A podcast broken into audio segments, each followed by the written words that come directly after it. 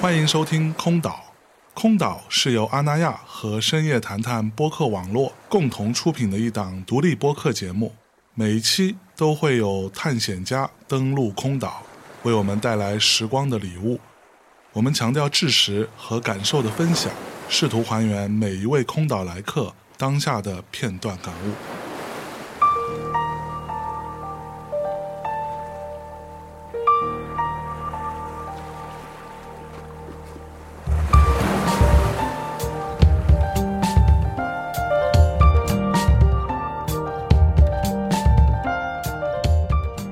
Hello，大家好，欢迎光临空岛啊！我是今天的收岛人象征。那么今天做客空岛的呢，是著名的服装设计师尹继伟老师，大家好，就叫你经伟吧。对吧对对叫吧经纬就好大家一般都管你叫经纬。对对对你自己的那个品牌给大家介绍一下，叫做 Out w a g 对，我们现在就是 base 在上海的一个独立设计师品牌，嗯现在做女装，然后主要做女装，对，成立了三年多，快四年了。这个词啥意哦思？这个词其实是我们当时我硕士毕业旅行的时候，我跟两个小伙伴去玩儿，去安特卫普玩。啊然后我们之前我们在想要做一个品牌，但我不想用自己的名字做，嗯我们想找一个相对大家比较陌生的一个词，就大家都不知道什么词。是我们希望之后大家看到这个东西的时候，就会用我们这个品牌来定义这个词，有这个想法在心里。然后我们去，因为我之前在安特卫普工作过，在 Haidt Eckman，就我我自己很尊敬的一个品牌吧，所以我对安特卫普很有感情。然是后安特卫普的这些设计师也对我有很大的影响，所以我们毕业旅行的时候去那儿玩，其实就是偶然一个机会，Airbnb 的门坏了，我们就坐在楼下吃冰淇淋喝啤酒，刚好对面街的街牌，几乎是我们三个同时就看到了那个街牌。首先是觉得那个字母看上去很美，然后我们这就个字母的组合很漂亮。，对，然后我们就想能不能用这个。后来我们去查那个意思，其实 old 就是英文里的老 old，啊，然后它那个 wag 其实是重量的意思，比如说 old wag 有点像中国的天坛，它是一个河南阿姆斯特丹的老的建筑，就当时好像是十七世纪那边没有称重的单位，嗯，所以所有的东西要拿去称重，要去衡量这个东西价值多少，是一个老的秤房。我就觉得特别好，因为其实，在那个时间段刚好是 Waitman 很多很贵的潮牌出现的时候，even 现在。对嗯但我个人，我作为一个消费者，我是不买这个单的，你不、就你是不买潮牌这个单，我不买很夸贵张的的潮牌贵的，对，就是你的面料、你的做工不是 make sense 的，然后就纯粹是一个时装受害者，你去买，然后你你你觉得这个东西很 酷。其实我们至少我个人，我还是很相信一些所谓的经典的工艺、面料、质感这种东西，所以我们觉得它老的秤房这个概念其实跟我们是契合的，我们就一直延续下来。哦，对，潮牌这个事情我们可以稍晚一点 聊一下，我觉得我一直都很感兴 趣，是因为我嗯自己也觉得说就离谱，对，嗯。就莫名其妙，它没有任何特别，就是一件 T 恤能卖四五千块，什么七对八千就是一个，why？ hype。哎，所以你自己是会穿自己的衣服，首先我做的是女装，对那所你以会穿自己我设穿不了，那你会穿自己设计的其他东 西吗？我穿不 上。我们的东西就我的身材不穿会上。想要说我自己设计一件我自己穿，没有，其实从一开始接触时装，只是因为。就我觉得它可以是艺术的一种表现形式。嗯就我从小就是喜欢画画，啊，然后我当时很小，我我十七岁高二辍学去念的预科，也是有点巧的考上了圣马丁。然后当时我进去是最小的有点巧，这个花真的是那就是真的。我当时出国不是因为我想要读去圣马丁 fashion 或者怎么啊样，我是先因为我当时初恋去了英国，哦，然后我就想要出追随国，爱情去的，才知道英国有一个很厉害的服装学校叫圣马丁，他们最厉害的专业是时装。嗯，但其实你现在回想起来，比如说我在画素描的时候，可能就是面料画的比人像要好。这些是后来看回去的，是各种巧合，最后去了，去了啥也不会，只会画画，不会做衣服。那你是怎么就可以考上圣马丁的呢？这是另外一个话题，就是我自己觉得，当时的英国的教育体系已经是一个产业了。对，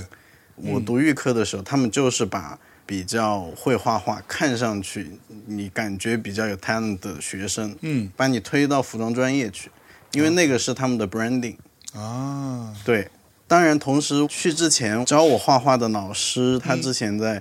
日本的 L 工作过，他有跟我普及一下，比如说日本那三个巨头，就是什么山嗯本山本耀耀司司、川川久久保保玲、玲伊森米亚基。对，嗯当时其实挺受震撼的，然后就慢慢开始去做这个东西，嗯也没有考虑过男装、女装，当时只有幺六二六，然后潮流制，对，就我有个表姐，她有一个大姐很喜欢音乐，当时我都很小，初中每次学完画画会去她家住一天，然后我的妈妈和她的姐姐，就是我的四川话叫大娘，大娘，嗯，对她娘们娘姐妹聚一天，然后我就去她家玩儿，就会跟着两个姐姐玩芭比、看八卦杂志、看当代歌坛，嚯啊然后可能那个时候有一些萌芽种子， ，OK，本科、硕士、实习工作一直到现在。嚯！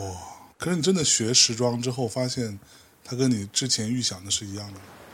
中间有怀疑过，大概大二的时候，我说我想过去考人类学、什么社会学啊就其实我就是综合对这种人文、历史、艺术感兴趣，是，因为刚进去，当时学这个的人还不是特别多。圣马丁其实是一个不太教你做衣服的学校，它只教你如何做自己。 我听说过，我所以碰到无数从圣马丁出来的人，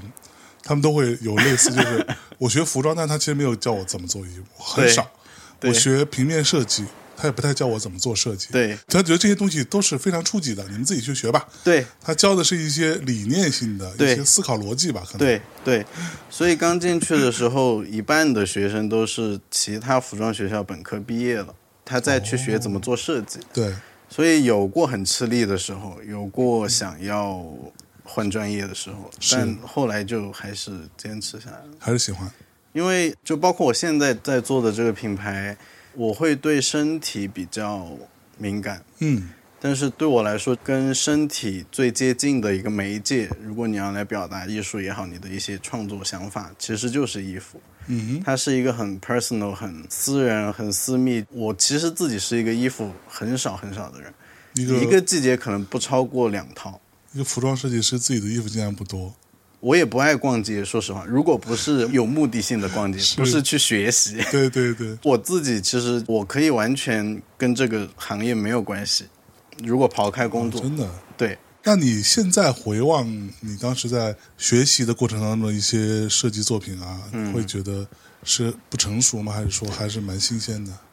嗯，我会觉得是很纯粹的一个表达。嗯，就当时其实你在学校里做创作是一个被保护的很好的状态，你有所有的机器，你有所有的 technician，就是技术帮助你去实现各种工艺，嗯然后你有顶尖的导师，对你爱干嘛干嘛，不需要考虑市场的反应市，场反应，不需要考虑谁来穿，嗯，就我觉得那个是一个很极致的创作环境，嗯非常理想化的。比如说我毕业设计从面料、板，所有都是你亲手做的，嗯但你。我回国之后开始做品牌之后，你发现这是完完全全的两个事情。你要学会团队合作，你要学会做真正的衣服， 就人穿的衣服。而啊这且这个我一直都很嗯好奇，嗯就是我们经常在看到那种，就像你们这种时装设计师，他们的作品其实都很夸张，都很、不会有人穿上街的，嗯大多数啊，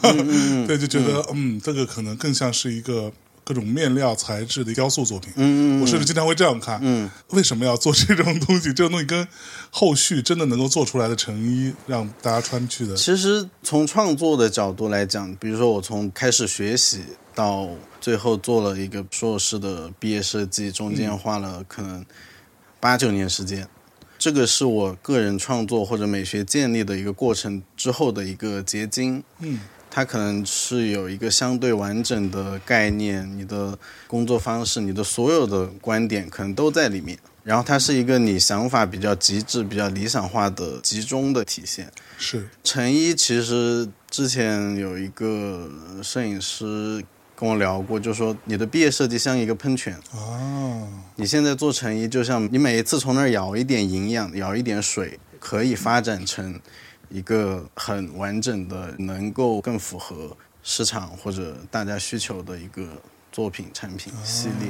对，啊这么说我就它有一点像概念车的感觉。对对对，他把他最极致的想法表达出来，但他不一定是马上能落地的。但有一些理念可以通过某些更实际的方式应用到现在的人们的需求。这个好像我们音乐圈哈，大家就经常有人会说，为什么某某乐队好像很多人都在说，但却那么难听，啊，却那么诡异，它一点都不悦耳或者什么的。其实大多数情况下，就这种被你们大家听到的一些好像是很厉害的人，但你一听就觉得不好听，嗯，其实他们是有很强的实验性对，或者所谓的先锋性，这里边有很多东西是他们已经玩过了的。对对对，而后续的商业音乐体系当中，会从这里头去汲取对对对，很多哦，其实可以这么玩。是它汲是，取一些，你就会觉得哦，在商业上是可以成立的。对对大概是对类似的大概是这个意思。嗯，原来是这样，这么多年我终于终于 get 了这个事情。哎呀，哎，那你当时在英国学习完成之后，为什么会想要回来中国做？嗯，其实我是本科在圣马丁毕业了之后，嗯我面试圣马丁硕士的前一天，那个 director 去世了，是一个很厉害、很德高望重的 director、然后我是下午面试，那天早上醒来之后，我就觉得自己没有当时从预科考本科的那种冲动，嗯就你真的是想要念这个东西。就当时其实你读了四年，然后花了所有的心思做了一个作品之后，突然这个东西停掉了，嗯啊你是一个真空的状态，你根本不知道干嘛，对，因为你花光了所有力气。就也因为这个事情，然后我决定去巴黎待一年，我想去工作，体验一下真正的服装的、嗯这个行业。当时去的时候刚好遇到了 ISIS。 ISIS 是谁？就是那个恐怖组织，他们袭、哦袭击那个哦呃杂志《 《喜剧杂志》那个时候。 Yes We Charlie》那个，哦，差不多应该是二零一四嗯年左右，一三一四吧。对。然后当时其实我们读本科的时候有个叫 Sandwich Course，就你大二的时候就可以出去实习。嗯我大二的时候去了两个对行业内的人来说特别牛逼、特别先锋的品牌实习。我毕了业之后做了一个挺实验的系列，之后我要去找工作的时候，在巴黎反而找不到工作。为什么？有几种说法，要么可能是我作品确实不够好， 然后还有一种就是我当时我自己在巴黎的感受是，它其实是一个相对社会比较封闭的一个状态了。嗯，我的前一辈或者前两辈人特别牛逼，我有最牛逼的艺术家、时装设计师、艺术品，我放在那儿，所有人来看就好了。就特别像我们我读到的，比如说清朝这种，那就我觉得自己是最牛逼的，在位的人也不想要改变，对我就我就 enjoying 这些就好了。然后年轻人也没有机会，但其实现在回过头来看就是这样。嗯然后我也确实我不会法语，他们挺多工作室你不都会是法语，你还敢去巴黎？ 对，要求法语，或者至少他们需要一些关系 connection 吧，需要人介绍。对不是说你真的凭关系就可以去干嘛，但是需要人引荐。引荐。对但对我一个中国人，然后啥都不懂的，也不会学法语，就碰了很多壁。嗯，同时那个时候有很多我自己心中的 fashion hero 都因为各种市场化或者这种网络环境的变化，他们 somehow 都退出了。对，这个时候其实我是很灰心的，对整个西方时装产业，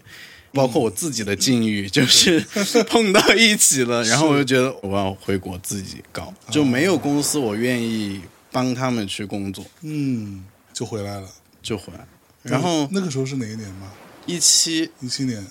啊，那回来之后你就刚开始就要做品牌了吗？对，就只剩下这个条路了，就是你要么自己做，要么可能变成一个老师去。对怎，么感觉有一种被迫创立品牌的感觉？就是我我自己是有一点宿命论者，我总觉得我其实没有什么选择。你把很多事情想清楚之后，你发现你只有一条路，那你就去做吧。是。对，那回国之后，你觉得国内的时装环境、这个市场跟欧洲是明显不一样的吗？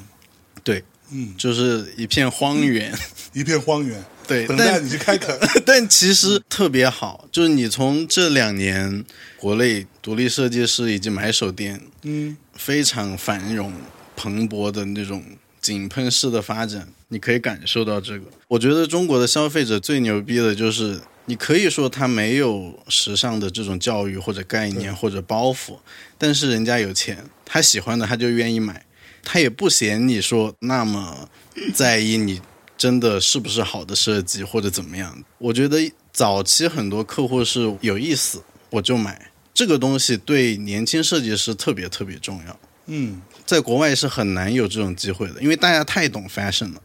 啊你，这一个细节做的不好，我觉得你不值这个钱，我就不掏钱。嗯对，我觉得反而是好的，你有这个空间去成长。嗯嗯。那从刚开始做到现在，这个过程当中，你的设计风格或者你的追求有变化吗？没有太大变化。就我想的比较少。首先，我自己 enjoy 这个事情很重要，嗯对我来说，就像你是一个厨师，你做菜，你还要做自己喜欢吃的东西。嗯那别人如果愿意吃，已经是一件很开心的事情了。嗯嗯，这个是对我来说已经是一个 bonus 了。是所以，我们至少初期这几年这个阶段，我没有想太多，说一定要挣多少钱，要实现什么什么伟大的目标，就比较简单。那你想给你的客人、顾客们带来什么？我自己觉得最好的状态就是我穿这件衣服，我觉得是舒服的。舒服这个事情是不是跟 fashion 一定程度上是背道而驰的？我觉得舒服分几个层面，哦，首先最基础的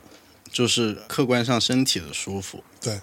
还有一种就是因为 fashion，我觉得它很有意思的就是，比如说一开始它最基本的层面，它就是遮羞、保暖，对就是功能性的。慢慢可能更多的是你能体现你的阶级，嗯，然后再高一点，你能体现你的性格，是你能体现你是谁。嗯再高一点，可能是你和这个品牌的理念或者一些想法是产生共鸣的，嗯然后你愿意为这个东西买单去穿它。是我觉得这几个层面都是某一种舒服。自洽嗯最终极，我是希望穿我们衣服的人，他是一个自信的状态，很自洽，很舒服，他觉得他找到了他自己。嗯，嗯，对。到目前为止，觉得这个目标， 呃，小部分某一部分人， 我觉得可能是是有实现的。嗯嗯我觉得 fashion somehow 还是可能跟音乐、跟各种艺术都是一样的，有一部分很核心的人，可能是你觉得他真正懂你的，嗯嗯，可能有大部分人都是附庸风雅的，对就我觉得所有行业都一样，对，所有只要是你是在跟创意、跟内容有关系的，都这样。对，但我觉得挺好，就是很多元嘛。对，附庸风雅也很重要，对对至少他向 往，对吧？至少他向往一个好的东西。对，我也不会去评判是好嗯或者不好，我就觉得，当然我作为一个创作者，有更多的人在使用你、尝试你的嗯东西，在体验这个东西本身，对我来说是挺开心的一件事情。嗯，对。那从创立到现在，你觉得这么长时间以来，国内的市场整体是有变好还是变坏的趋势吗？对于你们这这种独立设计品牌来说，总的来说肯定是好的。就我觉得这个都是有个过程，一开始可能真正懂这个行业、懂这个语境的人，专业的买手没有那么多。然后慢慢，其实大家我觉得都是一个学习的过程。现在越来越多更专业、更知道自己要什么样的一个市场，不管是我们的客户还是真实的消费者，嗯都是在往好的方向去走。其实我们一开始主要的客户群就是留学生，啊，就是要有钱， 要身材比较 好，还要懂艺术，是就基本上就框着那一圈了。对然后这样的人其实也挺多的，他们也在影响更多身边的人，慢慢慢慢就他们在他们的圈子里面，可能也算是个小 KOL 之类的对吧，之类的，对对然后就算是比较会玩的，对，较多多少少在有意这样的人穿着的人对对对，独立设计师的品牌为什么都那么贵？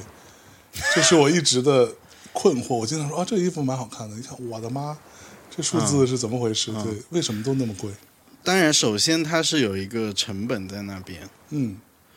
我觉得这个跟定价也有关系，嗯跟你想被怎么样 present 也有关系。啊，比如说我一方面当然是成本，因为它件数少嘛，生产成本就高。然后一方面是你到底是想要被什么样的人穿着，以及什么样的店铺在呈现你，这个跟定价其实是很相关的。是你到底是想要摆在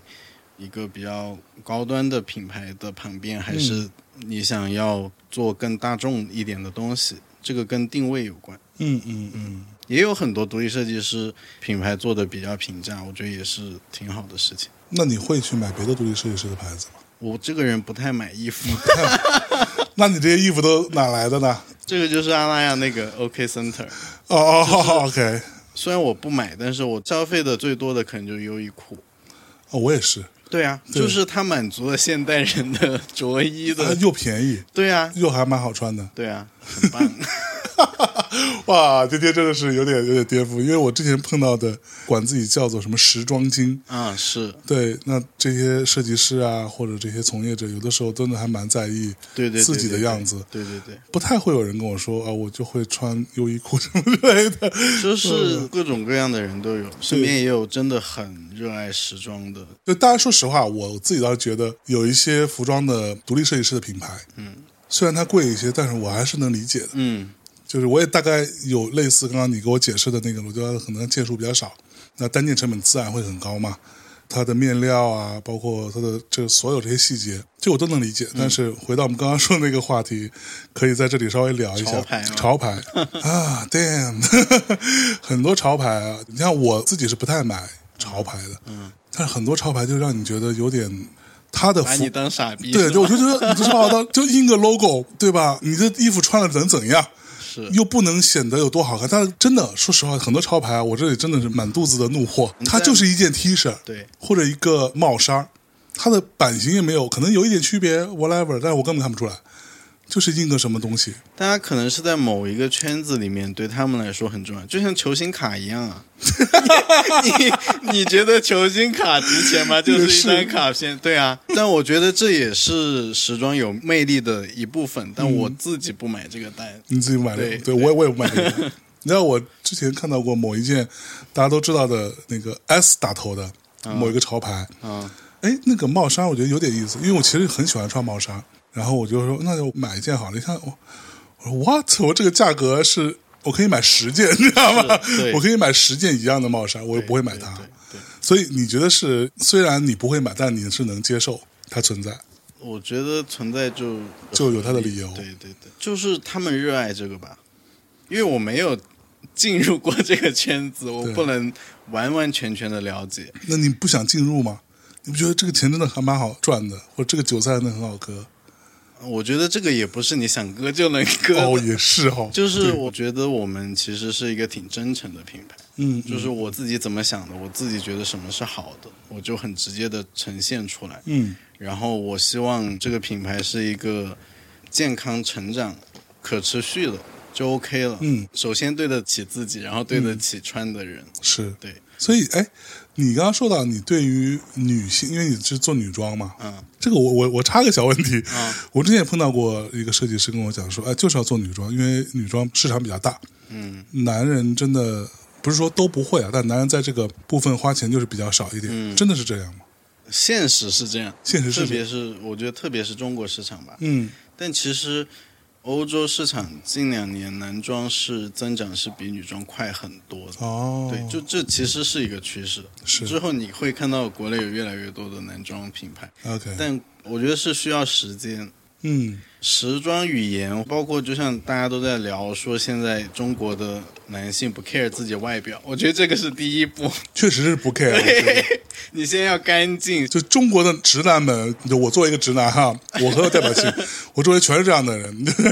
什么叫我今天很重要的日子精心打扮？就是我今天洗了个澡，头洗干净，把胡子剃一剃，啊、鼻毛修一修，穿一件没有太皱的衣服出来。今天我盛装出席了， 就是这个是对对标准就就是这样子。对啊，我觉得这个已经很好了。如果你要再爱美或者在意自己的外表之后，你才是去开始挑自己喜欢的衣服，对然后可能才是去买设计师的衣服。是就其实我们这次阿那亚那个活动，不是大家关注到了什么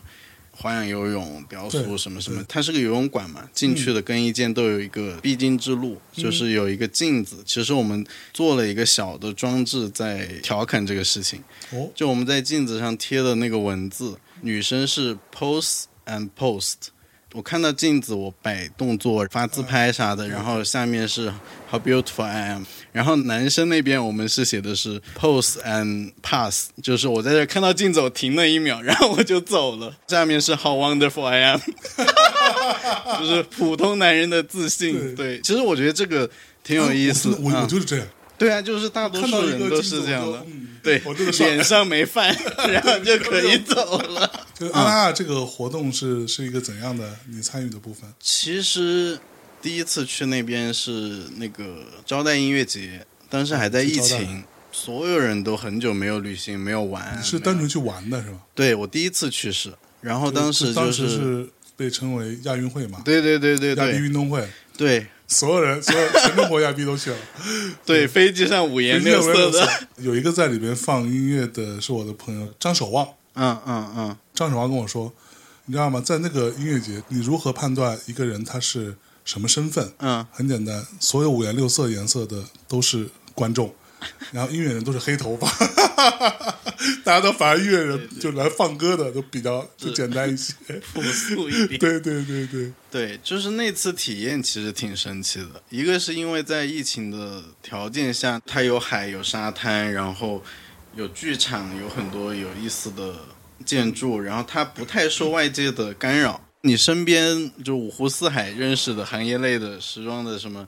感觉你酒店早上出门就所有人都在那，都在那你觉得很神奇，像一个虚拟人生一样。是然后再这是一个被选择过了的一个社区的感觉。对对对，就很人 工。对对对对， 再后来就是在地的苏人找到我说，他想在那边做这样一个时装节的活动，就拉我们去，又是一个音乐节，又去了，然后顺便看了看场地。就看到那个游泳馆的时候，我决定就这个事情可以做一下，为什么是游泳馆？因为这个空间的不管是 size 还有它的氛围各方面，是你比较难在北京、上海去实现的一个东西，而且你去到阿那亚的心态是不太一样的。你一个 fashion editor 去上海看秀和你去阿那亚看秀，我觉得心态是会不一样的。嗯嗯，会更 chill 一点嘛？对，对，大家就是 enjoy yourself。有一点度假的感觉。，对，嗯然虽然有后工作，但是有点对，就是你现实中你工作或者社会的身份被弱化了，啊，就大家都是活生生的生 命，没回有回到人，对，可以去享受真正现实中的一些东西，哎就是你的五官被打开了。对，我们就觉得可以做，而且可以做的比较实验一点、有意思哦一点。因为我们整个品牌一直创作是比较围绕身体在进行的，所以嗯当那时这个看部，分我也我也先插了一个问题，嗯你对于身体，尤其是女性的身体是非常敏感的，嗯为她们做衣服，嗯。这个东西是从哪里来的？首先，我是对身体敏感，嗯是有一次我在读书的时候，已经很晚了，我 master 快毕业第一年有一个 exam，你要通过才能进第二年。其实我自己的创作方式一直不是太命题式的。嗯就我在那边接受的教育，因为西方很强调逻辑，包括对他们的语言比较精确，是他要看到你一步、两步、三步的一个 development。嗯但是我一直都是像写日记一样，有啥我马上就反映出来，然后做一点，最后把它整理成一个能够体现我这段时间所想所感的一个系列，再去找一个题目，抛砖引玉的让大家通过这个题目能更好的去理解这个系列。嗯嗯但其实当时我做了很多怪异的形状啊什么什么的，然后导师不懂，他们也觉得没有发展过程。就很 challenge 我。当时其实我是找了一些国外的艺术家，有类似创作手法的，嗯像 Frank Gehry、John Cage， OK，就他们没有那么多所谓的理性逻辑、线性的发展，他可能就是那种比较灵光一现，所谓的意识流的这是种抽象的创作手法。然后后就来其实比较当代艺术一点，对，反就正它哎我更多是概念先行嘛，主要他们是不懂我的创作的就推导过程，过程，他们很强调这个我是强调共情，啊比，如说像留白啊什么。嗯，有的外国人是理解，有的不太理解，然后他就觉得你在乱搞， 你在应付我，你就是东凑西凑，但他们就一直要逼问我。嗯，后来我给他们展示的这些证据，就是外国艺术家也有这样创作的证据之后，有一些被说服了，有一些导师，但他们就还是很好奇为什么我做出来这些，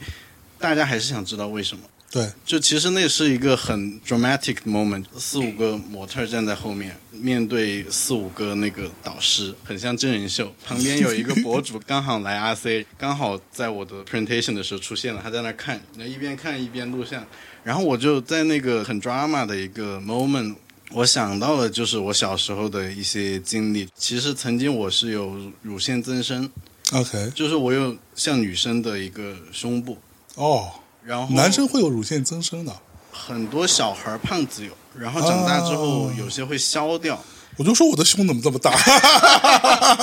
但其实那个事情之前我是没有太去认真的思考过这个东西跟我在做的事情的关系的。 OK 就这个记忆已经被我潜意识里抹去抹很去了久了。因为我出国前体检做了一个抽脂手术，啊，但其实这个东西我现在回想起来，在童年是塑造了我很多性格或者看很多事情对的方式的，所以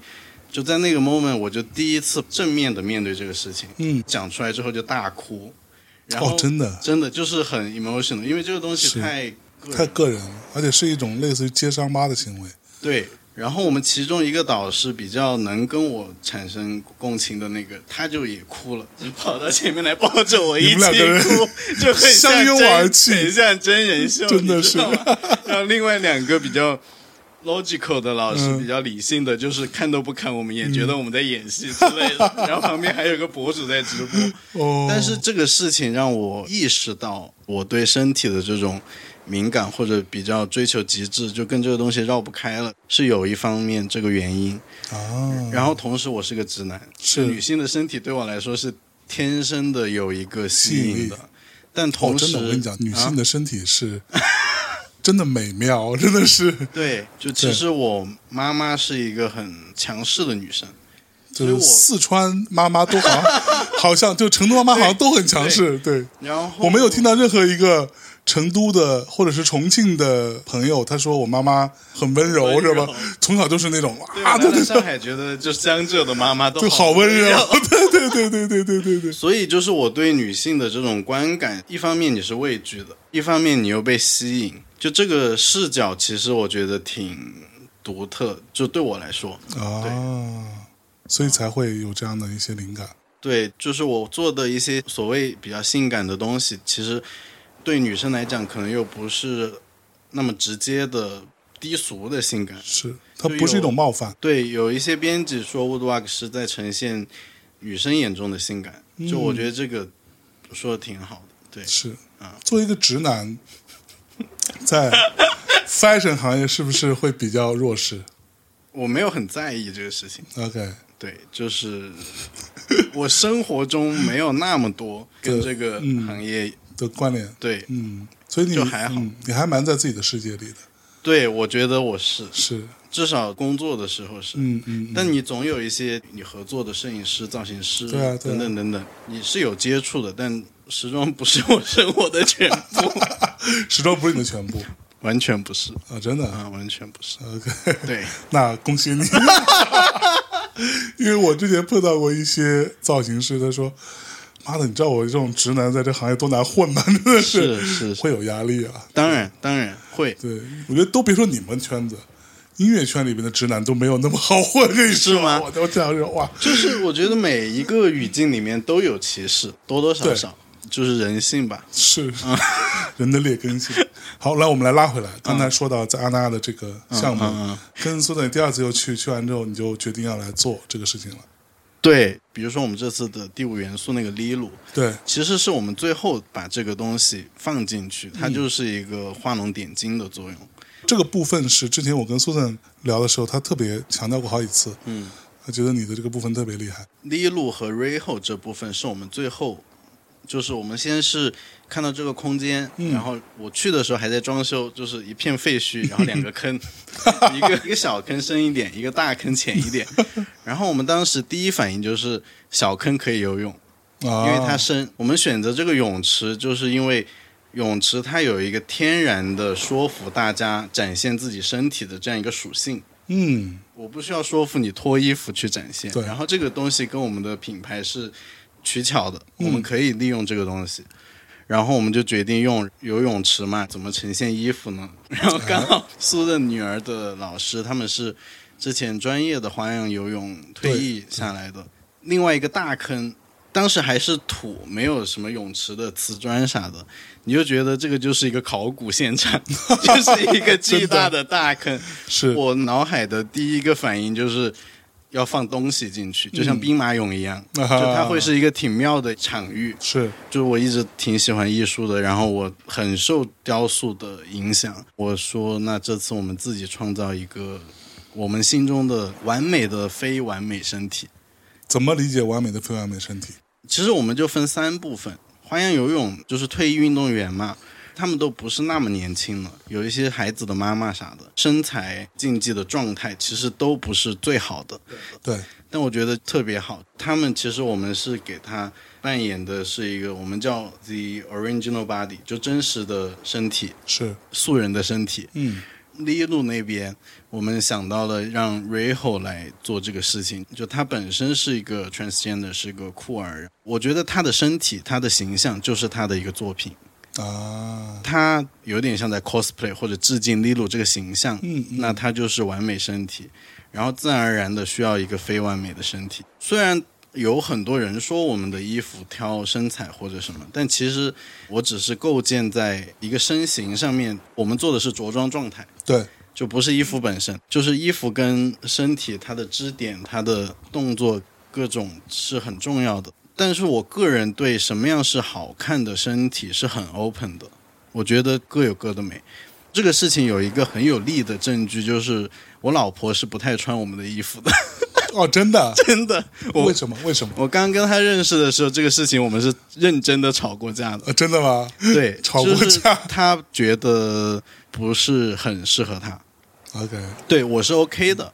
哦，这好难，好难啊。 如果我要是一个时装设计师，我老婆说嗯，你的衣服不太适合我，我肯定飙了。 我说但就是这个，其实可以算是一个市场的反馈，你的产品还不够多元，不够包容。我觉得这个可以慢慢的有一个发展。就我是我爱我老婆的，但 是我也没有说一定要，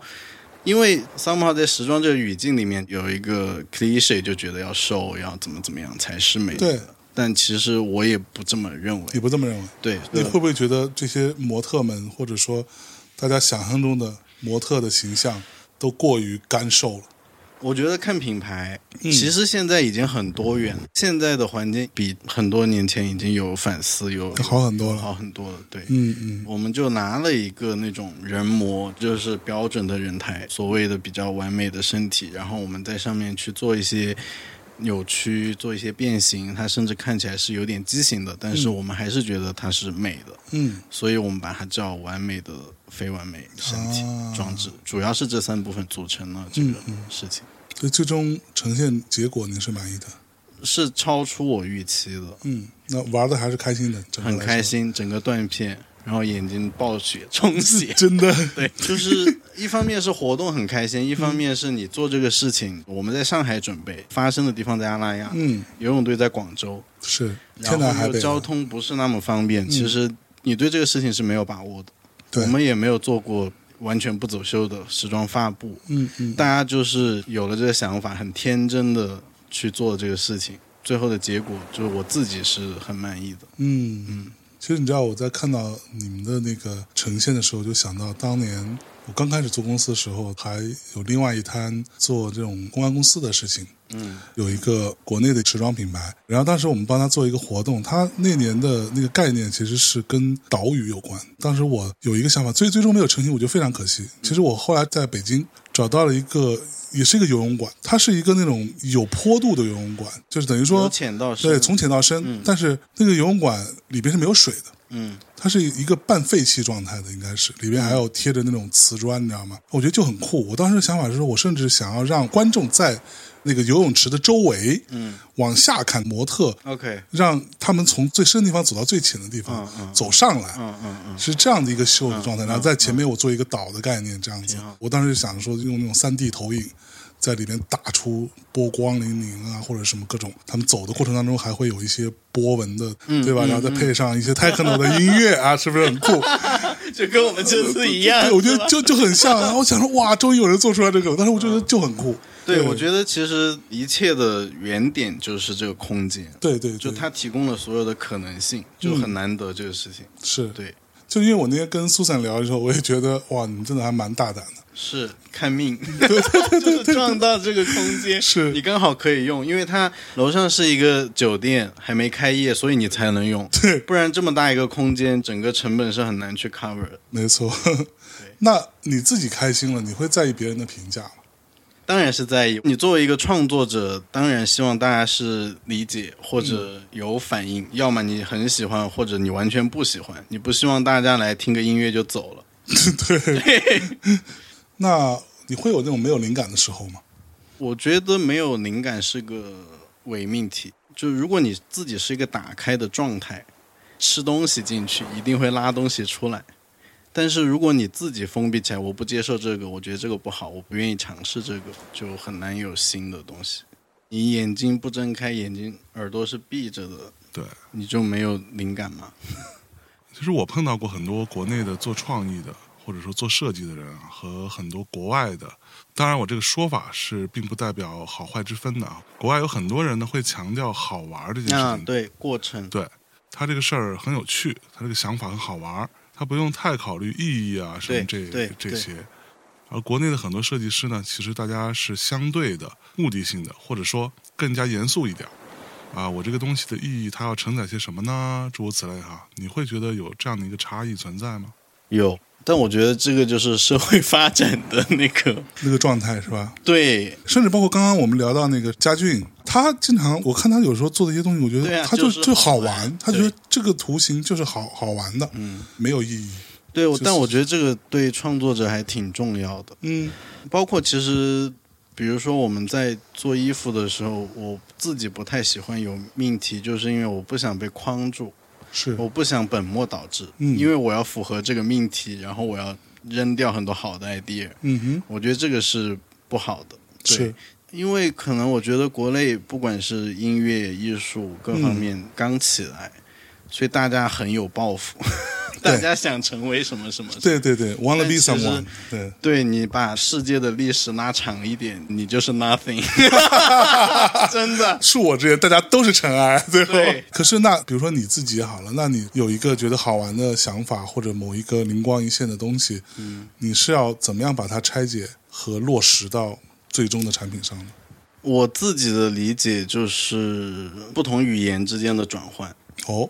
就我受结构主义影响大一点。嗯就在我看来，比如说一句话里面每一个字它是有自己的含义，然后它放在不同的段落里面，可能意思也不一样，字的顺序变了，它又是呈现一个新的语境或者含义。其实我觉得是相通的，不管是诗词、装置、电影、音乐，相通的那个东西是给人的感受。那我需要去做的事情是把这个感受用我擅长的语言呈现出来。啊，比如说，我看到玫瑰花，有的人看到可能是觉得浪漫，有的人刚分手觉得很悲伤，嗯，就这个就是每个人的共情不一样。对，我需要做的事情就是把我对玫瑰花当下对我的感受用服装的语言表现出来。那我可能会去想什么颜色、什么材质、嗯，什么样的形状能够让人感受到这种情绪。对，我也非常同意。我经常说，这是我一面之词嗯啊。我说，创意它的根本，它是基于某种人类的共识嗯而产生的一些意外。对对嗯对，前提是得有这个共识。对，对，就比如说你刚刚说在游泳池旁边，大家觉得穿少是很正常的，是男生就穿一个短裤就好了，对吧？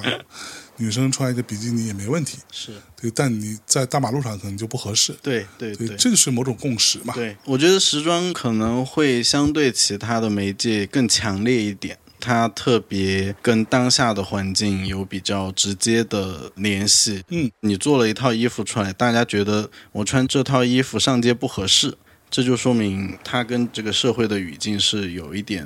也不一样的，对对啊，因为但没有好坏。对，我觉因为得社会本身也也在发展，也在变化。是是你可对能三十年前你觉得不合适的东西，今天就特合适；，对也可能三十年前觉得特合适的东西，今天就不合适。对，我们这样说，三观这个词就是一个伪命题。这个世界不存在绝对的三观。嗯，五十年前，什么黑人还不能当总统来，对他没有这个资格。是哎，你会觉得时装设计是一个形式大于内容的事情吗？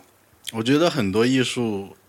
都是，都是，嗯但这个我觉得看你怎么去看待这个事情吧。嗯，你就说外行看热闹，其实就这个热闹就是形式，但是内行的人他真的对这个感兴趣的，最后还是落到内容。嗯，所以我觉得是角度和观者的想法不太一样。那你在做设计的时候，会是刚开始我就想清楚了，还是我做的过程中在修正？我觉得多多少少，因为你一直在做这个事情，你也不是做一次就不做了，所以对你所谓的你的风格、你的思维逻辑，肯定都是有一些已经在那儿的东西。但我觉得有意思的东西就是你要去突破它。嗯哼，如果对我来说，我这一季一开始的时候就想到了最后是什么，那我就觉得这个， 那这半年我就有点无聊。对没有意义了，就它失去本身创作的意义了。嗯但这个东西跟商业创作就是反着的，因为商业所有的数据或者 research 这种市场调研，就是在最开始的时候告诉你一个答案。对，我觉得是一个平衡，就看你怎么去用这个答案和数据。但实话实说，我最近越来越感觉是我不太相信这种数据。嗯，因为它也是在变的，其对，实哎它也是在变，而且它这个数据是一个结果，对是之前的一个结果，你用这个结果去推导之后的一个，但是数据又是最容易被理性的看到、最理性的，嗯它就是长这样子。嗯，那大家根据这个数据来推测出来的东西都是一样的。嗯，但是我不认为这是一个对，它对就的是一事个情工具。对过分迷信数据也是一种迷信，当然那过分迷信科学也是一种迷信，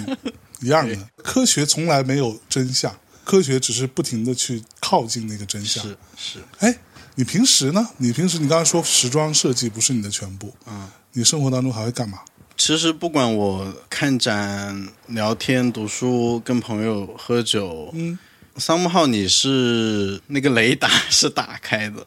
从这个层面来说，创作时装就是我的全部。嗯，但是我的生活中不需要有那么多这些行业的对事情。我吃饭的时候会看《锵锵三人行》之前，啊，然后现在就突然就没了， 就就有些时候没有好几年了，好 吗？对，然后 我会关注一些时事的东西，我觉得嗯挺好玩的，也也挺像真人秀的， 特别是近两 年，就是比真人秀还要近精彩。两年是就是疯狂真人秀，好对，吗？然后就我啥都挺关注的，那这种社会现状或者热点，对于你的创作会有一些什么？我觉得是有的，但它可能不是说一定要、呃、嗯特别发生的特别这具体对的对呈现，但是我觉得这些东西都是潜移默化的影响你在创作的状态啊什么，嗯它是一个很自然的一个输出。没错。那你平时会去看别的设计师的，比如说发布会啊之类的？我很希望我有机会去，嗯，但其实，比如说时装周，别人做秀的时候，我们也做秀。啊，对，我们的秀别做别人完了在在前面，你你在后对我边，们做秀做完了之后，我们又要开始订货，啊就是它是同期的，是，所以我也会去看。如果有机会有很想看的，我就会去看，嗯。但机会比较少。那你觉得现在是中国的独立设计师们一个好的时代吗？当然，嗯当然，在中国的历史上应该是最好的时代啊，吧、真的因为其实也没多少年，是十被年。被你赶 上了。